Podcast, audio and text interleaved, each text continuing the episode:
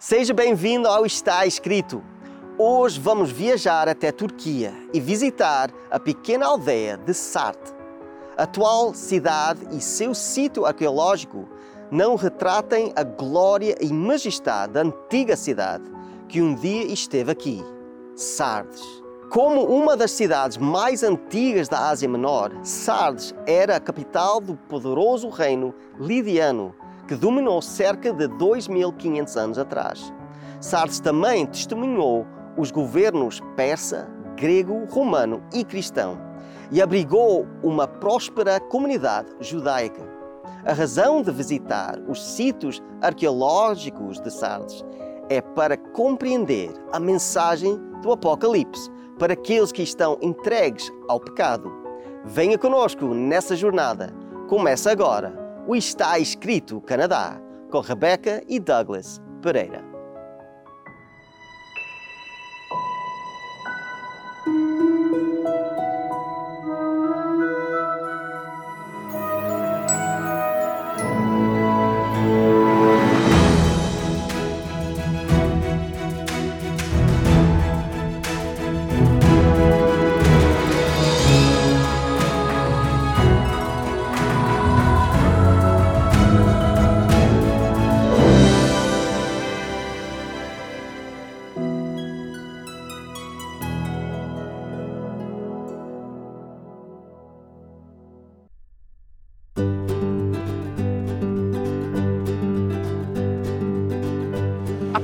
Aldeia de Sarte foi construída junto ao rio Pactolo, um afluente do rio Hermos, aos pés do íngreme monte Tómulo, atual Bosdag. As montanhas de Tosmulo eram, de acordo com a mitologia antiga, o local de nascimento dos deuses Dionísio e Zeus. A acrópole da cidade foi estrategicamente localizada em cima de um esporão das montanhas de Témulos. A Acrópole, com suas paredes de rocha quase perpendiculares, era essencialmente inacessível e proporcionava uma fortaleza natural. À medida que Sardes foi crescendo, tornou-se necessário desenvolver uma cidade baixa. As escavações na cidade baixa desenterraram um teatro e estádio romano, bem como um grande templo dedicado a Artemis.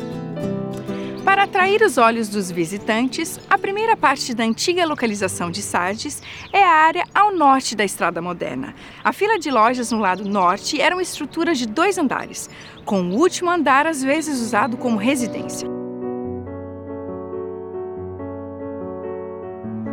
A sinagoga Sardes, a maior de todas da que estão fora da Palestina, revela a notoriedade dos habitantes judeus e sua integração na sociedade de Sardes. A entrada da sinagoga ao extremo leste conduzia a um pátio com um grande chafariz no centro. Três portas abriam caminho do pátio para o salão principal. Entre as três portas haviam dois grandes compartimentos. O compartimento do sul provavelmente continha os pergaminhos da Torá. O complexo ginásio Termas cobria cerca de 5,5 hectares e estava situado no coração da cidade. A maioria deste complexo foi concluído em meados do segundo século depois de Cristo.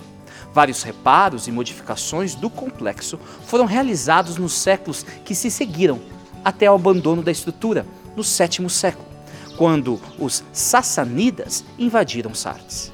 A entrada principal do complexo ficava ao lado leste, em um grande pátio ou palestra, onde os visitantes do ginásio se dedicavam aos jogos e exercícios depois de se despirem nos quartos, dentro do complexo. Após o exercício, eles passavam pela fabulosa quadra de mármore, para os banhos quentes, caldarium, na seção ocidental do complexo. Após o banho quente, os visitantes entravam no banho frio, frigidário. Geralmente, massagens eram oferecidas como um toque final da visita ao complexo. Ao lado sudoeste deste complexo ginásio Termas estavam as latrinas públicas. Mais ao sul estão as ruínas do Templo de Artemis, o quarto maior templo iônico do mundo e um dos sete maiores de todos os templos gregos. Das 78 colunas iônicas, apenas duas estão em pé, cada uma com 18 metros de altura. A construção começou em torno de 334 d.C., quando Alexandre o Grande libertou os sardos dos persas. O templo foi renovado no período romano, no segundo século depois de Cristo. O templo foi abandonado no século IV, ocasião em que uma pequena capela cristã foi construída no seu canto sudeste.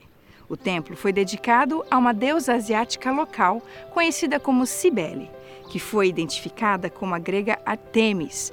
Acreditava-se que esta divindade patronal possuía o poder especial de ressuscitar os mortos, trazendo-os de volta à vida.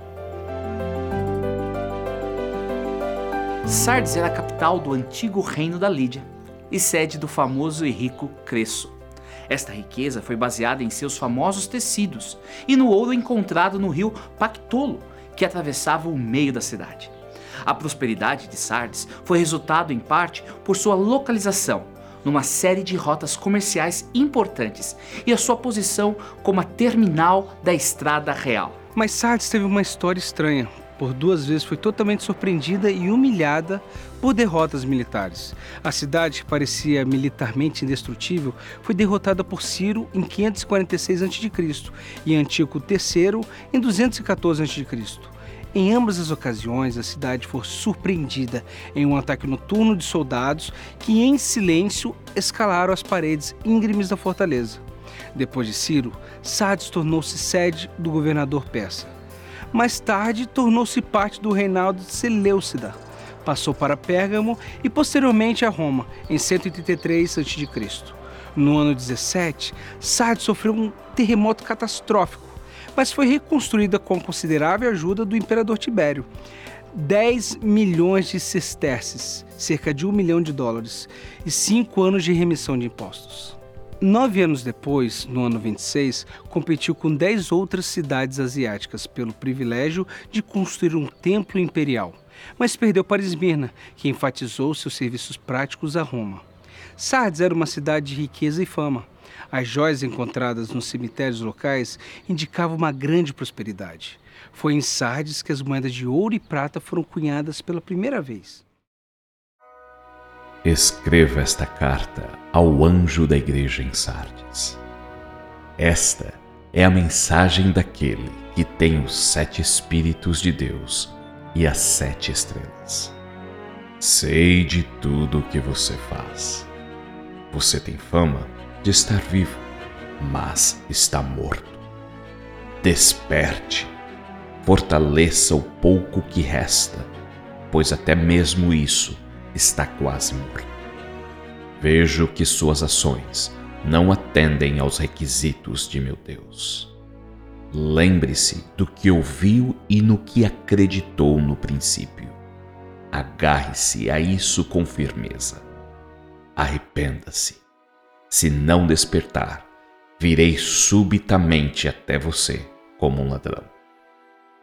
Há alguns em Sardes, no entanto, que não mancharam suas roupas com o mal. Eles andarão comigo, vestidos de branco, pois são dignos. O vitorioso será vestido de branco. Jamais apagarei seu nome do livro da vida e confirmarei diante de meu Pai e de seus anjos que ele me pertence. Quem tem ouvido para ouvir, ouça o que o Espírito diz às igrejas.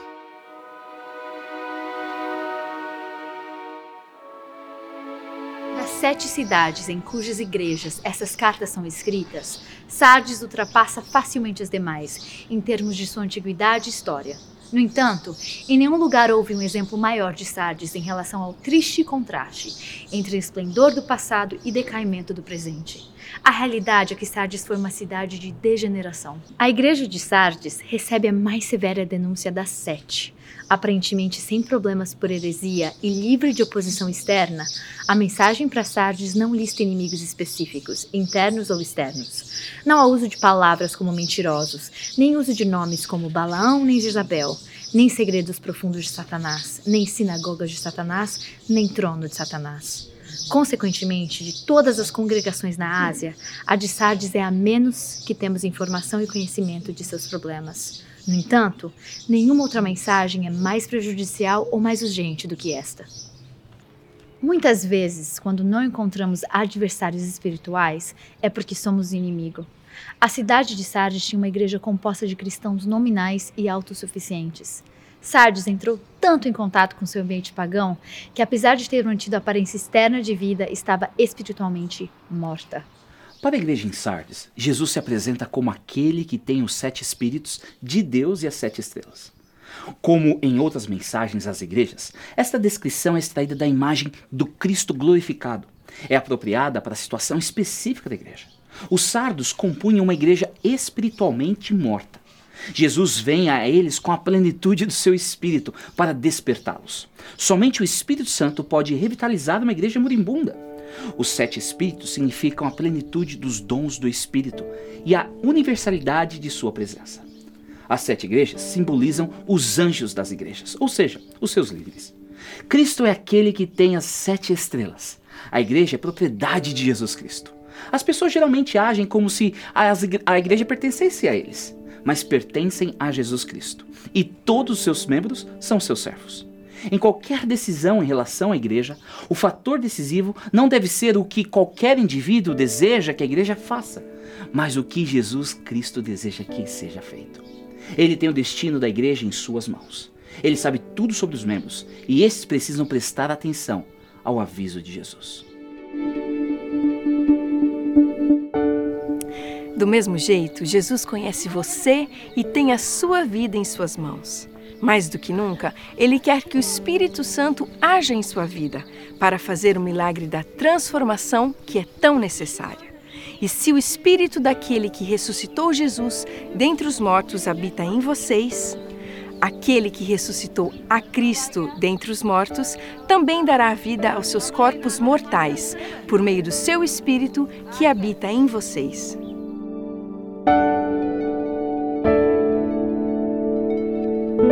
Cristo conhece a realidade das obras desta igreja. E não existe nada para se orgulhar quando se diz a respeito aos feitos dessa igreja. Conheço suas obras, que você tem um nome, que você vive, mas você está morta. Os cristãos em Sardes não são culpados por nenhum pecado ou heresia específico, mas por estarem sem vida. A igreja tem uma grande reputação, um grande nome, por estar viva e ativa, mas está espiritualmente morta. Nenhuma evidência da presença trabalhadora do Espírito Santo está presente ali. O Novo Testamento muitas vezes se refere ao pecado em termos de morte. Uma pessoa está morta por transgressão e pecado, ganhando vida somente através de Cristo. Mas a que vive para os prazeres, ainda que esteja viva, está morta. O filho pródigo estava morto e voltou à vida. Aqueles que afirmam estar espiritualmente vivos, enquanto na realidade estão mortos, são aqueles que têm aparência de piedade, mas negam o seu poder. Os cristãos que viviam em Sardes absorveram o caráter das condições da cidade nenhuma vida ou espírito estava lá. A igreja em Sardes estava evidentemente com sérios problemas. Embora tenha a reputação de estar viva e ativa, Cristo diz que ela não encontrou suas obras realizadas diante de Deus. Suas obras não se comparavam com o padrão de Deus. A maioria dos crentes evidentemente se corromperam com o ambiente pagão. Sua lealdade a Cristo estão no passado e eles estavam vivendo uma letargia e morte espiritual, e sendo assim, apenas cristãos de nome. Eles viviam de tal forma a duvidar se possuíam ou não a verdadeira e viva fé em Cristo.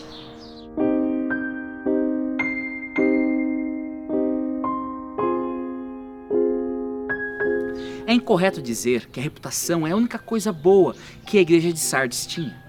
Há algumas coisas nela que ainda não estavam mortas, embora estivessem morrendo. Ainda havia o remanescente, descrito no verso 4 como alguns poucos nomes em Sardes, que permaneceram fiéis e firmes. Este pequeno número de fiéis não contaminou suas vestes com o corrompimento de muitos na igreja. No entanto, mesmo este pequeno grupo que não contaminou suas vestes, não mostrou mais nenhum progresso espiritual e estava prestes a morrer e se conformar com a atmosfera letárgica na igreja em Sardes. Acima de tudo, há lembranças de sua primeira resposta ao Evangelho. Como ela recebeu e ouviu. A palavra é como, não o que. Se ela pudesse lembrar aquele como, o espírito de penitência e compromisso daqueles primeiros dias, Você se lembra como você recebeu o Evangelho? O primeiro amor por Cristo deve ser apreciado e relembrado constantemente. Este fogo nos mantém aquecidos, focados e protegidos durante a nossa caminhada neste mundo.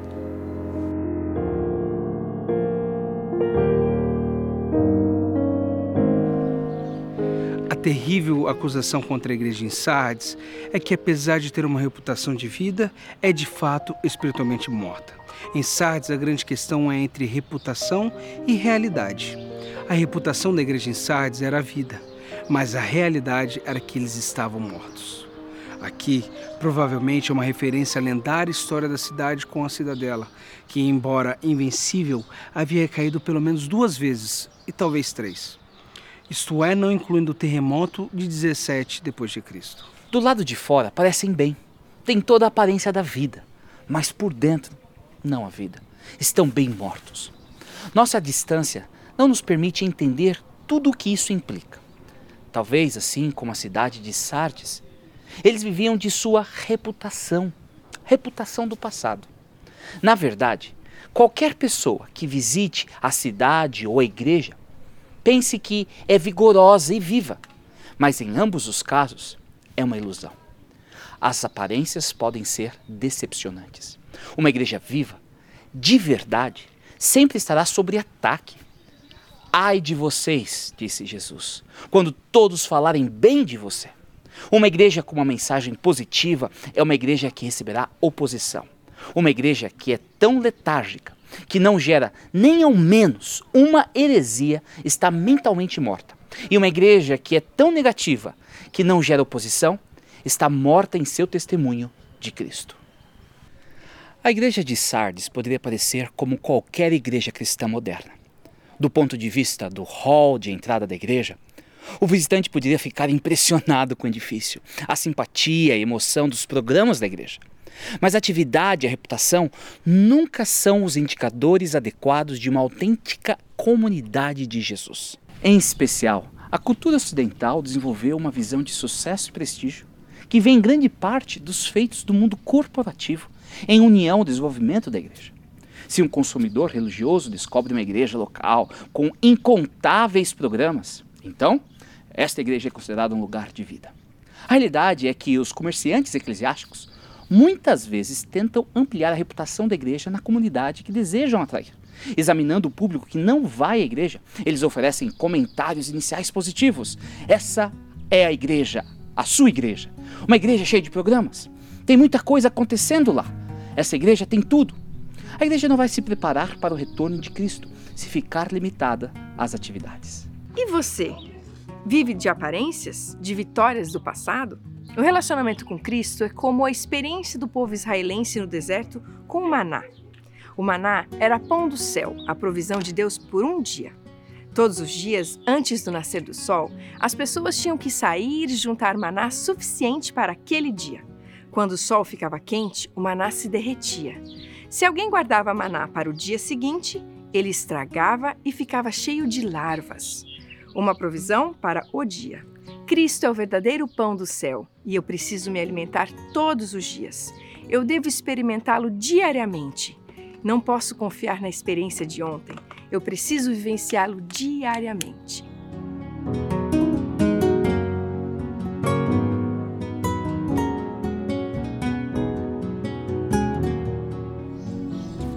Da mesma forma como foi com a igreja em Éfeso, Jesus exorta os sardos a relembrarem de como eles ouviram e receberam o Evangelho no início de sua experiência cristã.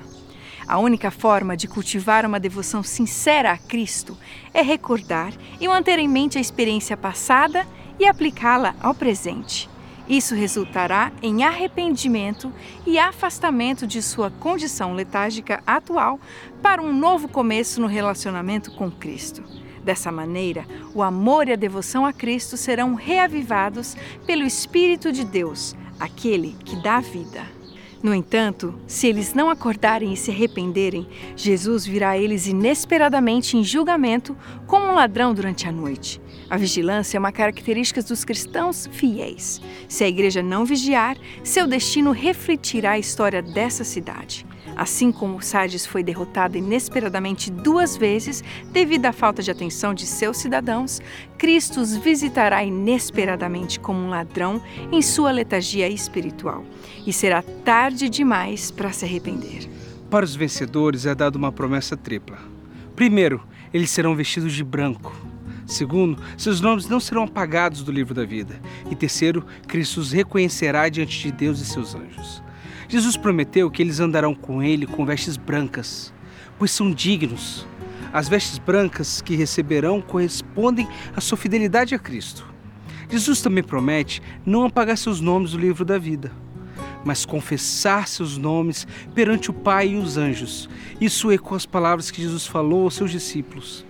Quem, pois, me confessar diante dos homens, eu também o confessarei diante do meu Pai que estás nos céus. Talvez você que está me assistindo agora esteja vivenciando a igreja de Sardes em sua vida espiritual. Você parece estar bem, mas você está morto por dentro. Não encontra tempo para orar, não tem desejo de se alimentar espiritualmente, não há espaço para Deus em sua vida. Você está simplesmente morto. Morto como o filho pródigo que estava longe de Deus. Mas como o filho pôde perceber que na casa do pai há vida e amor esperando por ele, há vida e amor esperando por você. O caminho de volta é simplesmente a distância da oração, um pensamento para Deus. Me salve, Senhor. Ele não o rejeitará. O profeta Isaías escreveu: O braço do Senhor não está encolhido, que não possa salvar, e o seu ouvido tão surdo que não possa ouvir. Venha para Jesus e Ele irá perdoar, Ele irá reviver e Ele irá restaurar. Apenas venha a Ele. Sozinho aqui estou.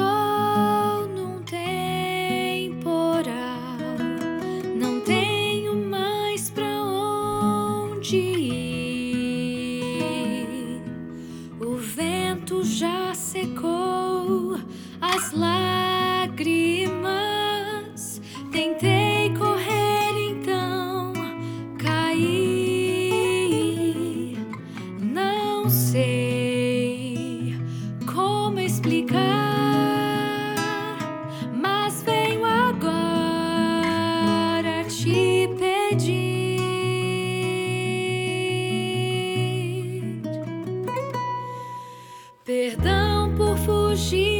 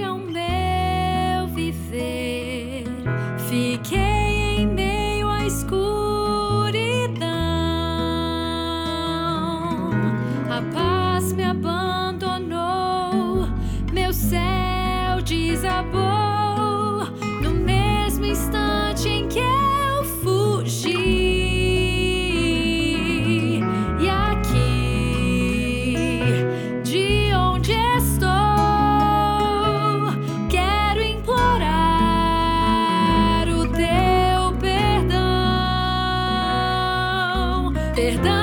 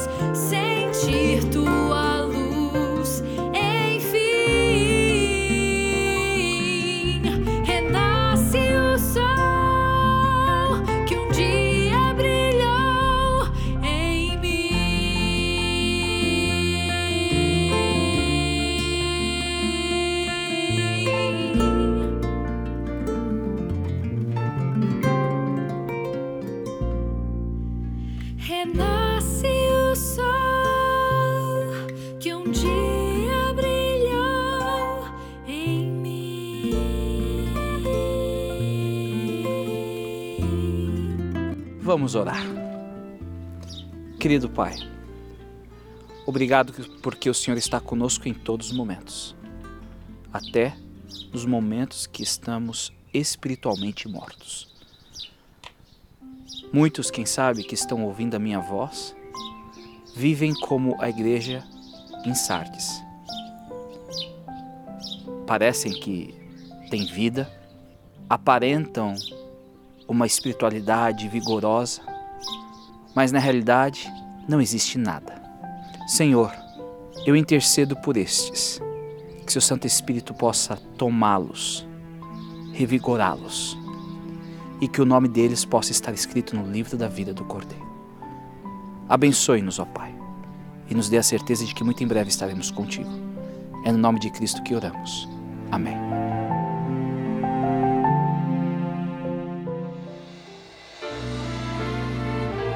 Jesus, o restaurador da vida. Se vocês têm familiares que saíram da igreja, que estão afastados de Deus, este livro é para vocês. Vocês podem ter completamente grátis. É só nos contactar com a informação que vai ser dada agora. Visite o nosso website www.estaescrito.ca. Lá você terá acesso ao programa de hoje, a todos os programas em nosso arquivo e poderá solicitar gratuitamente nossa oferta de hoje. Se desejar, solicite sua oferta gratuita escrevendo para nós. Está escrito Box 2010, Oshawa, Ontário, L1H 7V4 ou envie e-mail para info@estaescrito.ca. Se preferir, você pode telefonar para 1-800 717 2973. E lembre-se, nosso website é www.estaescrito.ca. Lá também é possível enviar o seu pedido de oração, registrar o seu testemunho e compartilhar nossos programas através das redes sociais. Agradecemos as cartas recebidas, todos os pedidos de oração e também o apoio financeiro. Obrigado por estar aqui hoje conosco, foi muito bom. Ah, mas na próxima semana vamos continuar com esta jornada. Então, até lá, lembrem-se que está escrito: nem só de pão viverá o homem, mas de toda a palavra que sai da boca de Deus.